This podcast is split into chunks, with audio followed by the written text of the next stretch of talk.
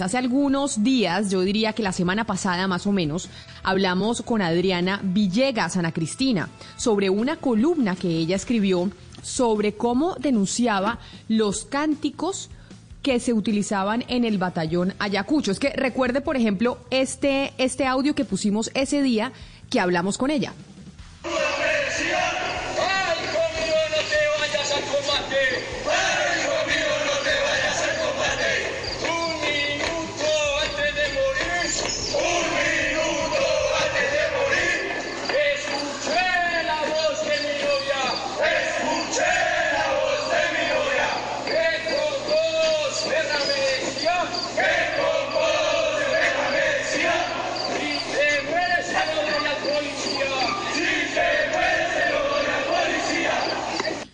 Esto como un ejemplo de lo que poníamos ese día, Ana Cristina, que Adriana Villegas denunciaba en su columna de cómo se utilizaban unos cánticos, sobre todo supremamente violentos, en contra de las mujeres. Sí, Camila, buenos días. Estamos hablando de una columna que ella publicó el 18 de octubre en el periódico La Patria de Manizales. Esa columna se llamaba No es broma, es violencia. Adriana Villegas, que además pues conversó con nosotros acá, como usted bien dice, Camila, denunciaba estos cantos machistas que incitan a la violencia. Hay otros que son todavía peores. Recordemos que había uno que decía, yo soy el vampiro negro, yo nunca tuve madre ni nunca la tendré si alguna, si alguna vez yo tuve con mis manos la ahorqué, yo nunca tuve novia ni nunca la tendré, si alguna vez ya tuve los ojos le saqué. Son unos cantos horribles. Pues resulta que este batallón Ayacucho, eh, Camila, que es eh, donde se hizo, pues, de, que se hizo la denuncia, citó a la columnista a declarar en calidad de testigo. Entonces, ¿qué dice la columnista Adriana Villegas? Ella pidió dos cosas. Primero, pues que se iba a declarar la acompañe la FLIP, la Fundación para la Libertad de Prensa. Y segundo, que la Procuraduría defina si asume el control preferente del caso. ¿Qué le están pidiendo en el batallón Ayacucho Adrián? Pues por una parte que identifique a quienes cantaran. Ella dice muy claro en su columna, yo estaba caminando con mi hija por la noche. Es decir, usted puede oír los cantos, pero usted pues físicamente no puede identificar a las personas y además tampoco tiene sentido que le pongan a identificarlas. En segundo lugar, el batallón Ayacucho le está diciendo a Adriana que eh, ellos no aceptan que la FLIP la acompañe en esa pues en esa, en esa audiencia. Y pues tercero, la periodista dice que ella para nada considera normal que la llamen a declarar que una periodista por hacer una columna no tiene por qué eh, pues irse a, a, rendir una declaración en ninguna parte. Hay que recordar que ella vive enfrente del batallón y ya le han pasado cuatro oficios, se los han dejado en la puerta de su casa, Camila. Ana Cristina, pero a ella la invitan o la llaman a declarar en el marco de qué? De una investigación que están haciendo dentro del batallón, es decir, ¿por qué la citan al batallón y ella tiene que ir obligatoriamente? Sí, claro. Lo que dice, lo que le están diciendo a ella es, eh, vamos a hacer, eh, lo que vamos a hacer es una investigación disciplinaria y dentro de esa investigación disciplinaria, eh, esa indagación disciplinaria, queremos tener la voz suya, queremos que usted esté acá. Eh, uno diría, Camila, ¿por qué no dejan, por ejemplo, que esté la flip? Es decir, porque es que esto es una forma de intimidación. Adriana, Adriana Villegas dice, esto es una forma de intimidación, porque además ella decía muy claro en la columna, yo vivo eh, frente al, al, batallón eh, Ayacucho, porque ella narra cómo sucedió todo. Ella dice, a las 7 de la noche salí a caminar y esto era lo que estaba oyendo mi niña. Pero Ana, eh, un batallón del ejército no es un juzgado, no es autoridad judicial el comandante de un batallón para citar a un civil a que declare ningún proceso disciplinario, a no ser que esto ya sea asumido por una autoridad eh, como por ejemplo un juez penal militar, y en ese caso creo que tampoco, no sé, pero no, no creo que esté obligada ella a compadecer frente a, al batallón.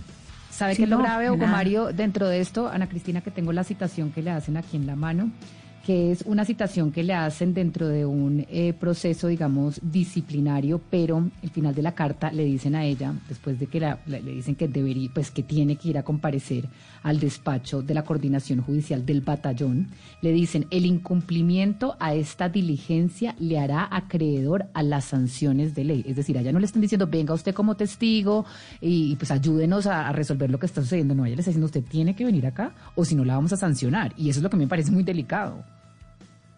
Pues es que además, Valeria, imagínese que hicieran eso siempre cuando uno hace una denuncia en una columna. O sea, nos mantendríamos metidos en indagatorias todo el día. Si cada vez que uno en una columna hace una denuncia tiene que ir a, declarar como testigo, pues por favor. O sea, eh, primero sería el precedente, el precedente que marcaría eso. Sería un precedente gravísimo. en este caso, en este caso pensaría uno, Ana, Cristina, que la, que la sola columna es suficiente. Es decir, ella en la columna expresó lo que, lo que vio. O sea, el testimonio de ella está rendido en su columna, no solamente en una, en dos o tres columnas que ha escrito sobre ese tema. De tal manera que la comparecencia de ella yo la podría interpretar de verdad como una, un acto intimidatorio. Porque es que si usted quiere conocer el testimonio de una persona que da fe de lo que presenció, y si es periodista, ahí hay una columna, dos o tres columnas, donde ella dice exactamente, y, es más, publicó el texto de las canciones que interpretaban los soldados. Es de verdad que yo sí creo que en este caso la comparecencia también y debe estar acompañada de la FLIP, pues, sin duda alguna. Me, parece que hemos hecho bien en acompañar las denuncias de la doctora Villegas porque creo que es lo correcto, es una forma de generar una cultura distinta. Sin embargo, me parece que me tengo que apartar de lo que ustedes están diciendo en el día de hoy. Y me tengo que apartar no porque crea que la doctora Adriana no solo no tiene derechos, sino que dentro de sus derechos puede ir acompañado, por ejemplo, de la FLIP o de quien guste. Sin embargo, estamos en el marco de una justicia disciplinaria, disciplinaria sí, pero justicia. Y la justicia tiene que fallar con pruebas. Y una de las pruebas, no para iniciar, ojo con esto, no para iniciar la investigación, que para eso ya sirvió la columna de la doctora Villegas, sino para sancionar eventualmente a quien corresponda, es precisamente el acervo testimonial. Y ha considerado el investigador, que no tengo la más mínima idea quién sea, que una buena testiga, pues seguramente la señora Villegas llegas. Ahora, si ella se siente intimidada o no quiere ir, existen otros medios probatorios. Puede, por ejemplo, declarar bajo la gravedad de juramento en una notaría para no tener que ir ese día al batallón o a donde corresponda. Puede, por ejemplo, enviar un informe de lo que a ella le conste. Pero a mí sí me parece muy importante tratar de eh, no satanizar una prueba tan importante para la justicia disciplinaria como para cualquier otra justicia como lo es la testimonial. Yo no creo, no, sinceramente lo digo, no creo que las fuerzas militares estén tratando de apabullar el buen nombre ni intimidar, como se ha dicho acá a la doctora Villegas. Están tratando, por el contrario, de hacer eco a una fabulosa denuncia pública que se constituye en un hecho notorio. ¿Para qué? para precisamente hallar con los culpables y declarar dentro del marco del derecho, es decir, con pruebas en mano, la culpabilidad de quien corresponda. Esa es mi posición. Pombo, miren, el 301-764-4108 hay muchos oyentes que nos están escribiendo. Por ejemplo, Frank nos dice que él hizo parte del ejército y que en el grupo mecanizado Cabal en Ipiales y que él es testigo presencial también de ese tipo de cánticos. Hernán nos escribe, yo fui militar y durante mi servicio también canté ese tipo de himnos, aunque hay otro oyente que nos dice que él es ex soldado del primer contingente de 2009 del ejército y que el cántico que oímos no es así, que le cambiaron eh, la versión, pero que el original no es como lo acabamos eh, de escuchar. Pero lo cierto es que yo creo que la pueden llamar, pero ¿por qué no permitirle ir con, eh, con la flip? O sea, ¿cuál sería el problema? ese, es el cuestionamiento. Ese es el cuestionamiento. no, no, es que hay distintos. Uno, estamos de acuerdo con que los cánticos son horribles y la columna fue maravillosa y por eso la secundamos. Dos, estamos de acuerdo aquí todos presentes que evidentemente si ella se siente más segura de ir acompañada, por ejemplo, con la FLIP o de inclusive, como creo que lo hizo, solicitar una investigación preferente en cabeza ya no de las directivas militares, sino del Ministerio Público, Procuraduría General de la Nación, enhorabuena, lo puede hacer. Y tres, en lo que sí no estamos de acuerdo es que cuando se llame a cualquier persona, entre ellas a un columnista, que por columnista que seamos no dejamos la condición de ciudadanos, a testimoniar y con su testimonio ayudar a la justicia, estemos tratando pues de generar una especie de amedrentamiento, de amedrentación a eh, estas a estas personas. Ni más faltaba. Yo creo, insisto, que es lo mínimo que puede hacer un investigador, tratar de recabar la mayor cantidad de acervo probatorio, ¿para qué? Para lograr pronta y célere justicia. Claro, es, claro, es obvio lo de la flip. Es muy regular que, que no quieran que vayan la flip primero, pero hay dos asuntos adicionales que sí me parecen muy serios. Uno, que le hayan dejado oficios en la puerta de la casa. Es decir, cuando usted le dejan algo en la puerta de la casa, le están diciendo, yo sé dónde está usted, ¿sí? Porque si hay correo electrónico, ¿por qué no se los pueden mandar por un correo electrónico? ¿Por qué los dejan en la puerta de la casa?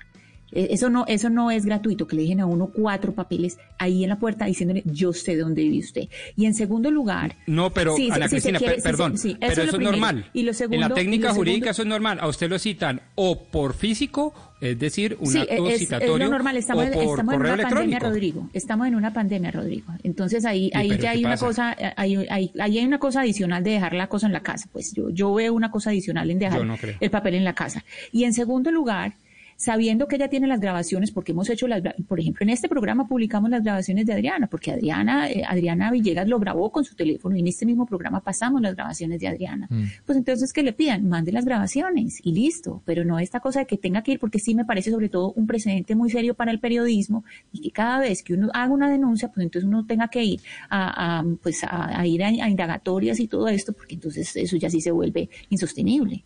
No, y ni siquiera mande las grabaciones, Ana Cristina. Yo creo que el ejército hace rato tiene las grabaciones.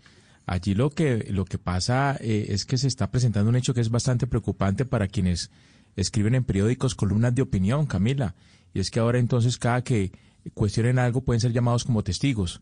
O sea, no, no, no, no creo que, que sea lo más recomendable pues ahora para, para un columnista asistir como testigos después de haber escrito eh, eh, una columna cuestionando en este caso una actitud de unos señores militares.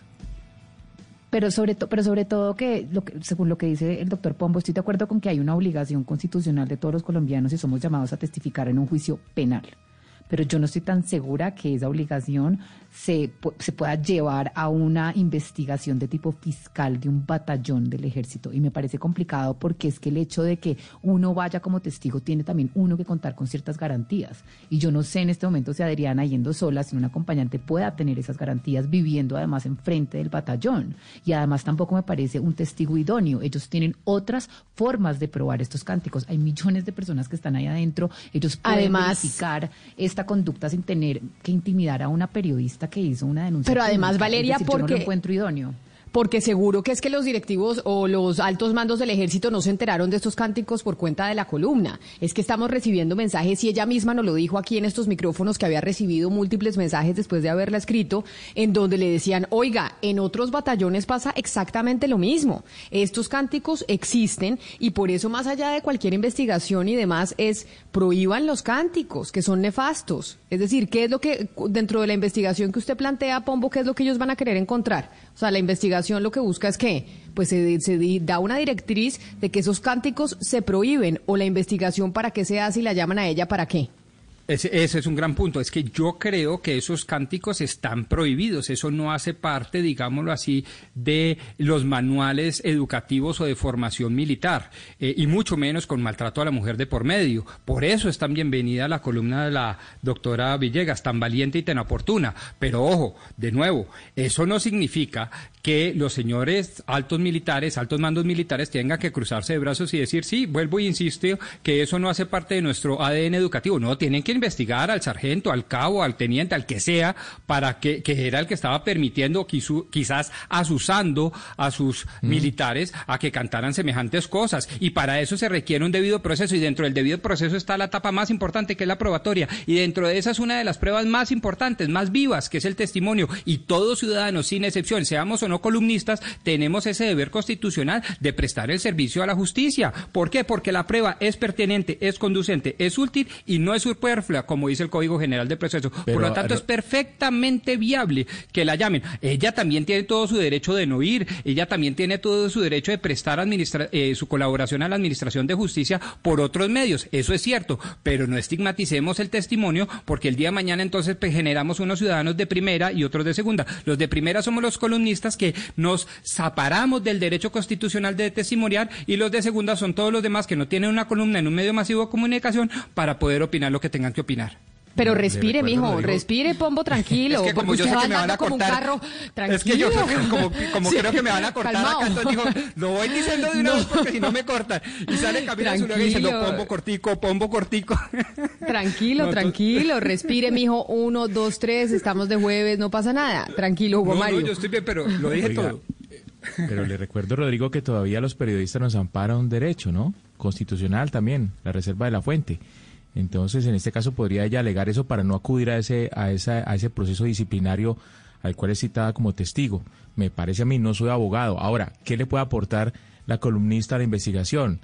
Es que lo que pretende la investigación es determinar quién fue el oficial o el suboficial o el mando militar que obligó a los soldados a hacer esos cánticos y seguramente pues ella no va a aportar porque no tiene el nombre, no, no va a señalar a ningún sargento, ni a ningún capitán, ni a ningún mayor, ni coronel, porque seguramente no lo vio, es que ella es muy clara en la columna, ella simplemente escuchó los cánticos y aportó las grabaciones, pero no sabe quién, quién, quién es el responsable del hecho.